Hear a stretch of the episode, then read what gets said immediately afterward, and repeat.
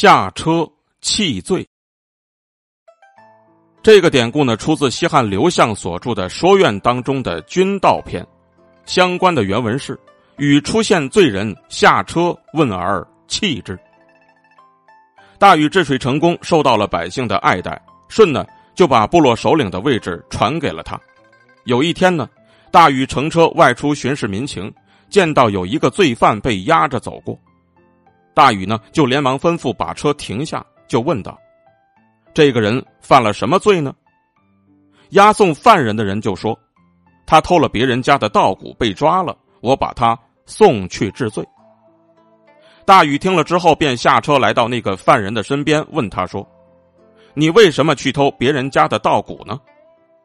那个犯人看到大禹从马车上下来，就觉得他是一个大人物，以为要严厉惩罚他，所以就吓得低着头不敢说话。大禹对此并不生气，一边劝他，一边流眼泪。大禹左右的人见了都很费解，其中一个人就问道：“这个人偷了人家东西，应该送去接受惩罚，不知道大王为什么伤心的流泪呢？”大禹擦了擦眼泪，就说：“我不是为了这个人流眼泪的，我是为了我自己流眼泪的。”从前尧和舜做首领的时候，百姓们都是同心同德、互相体贴。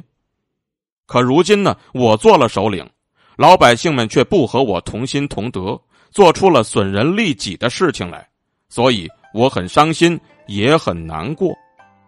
说完之后呢，大禹便命令侍从取出了一块龟板，在上面就刻着“百姓有罪在于一身”这八个字，然后就下令呢，把那个罪犯给放了。正所谓呢，人非圣贤，孰能无过？错误会伴随着每个人的一生，但是面对错误，每个人的态度却是各不相同。有的人面对错误，寻找它产生的原因，吸取教训，避免以后再犯；有的人面对错误呢，或将它归罪于外界的客观条件，或将它归罪于别人，总是不肯自我反省。有的人面对错误，从自身寻找症结，并将别人的问题也一并归到自己身上，连别人的那一份也一起承担，而这其中的差别一目了然，这其中的对和错呢，也是了然于胸。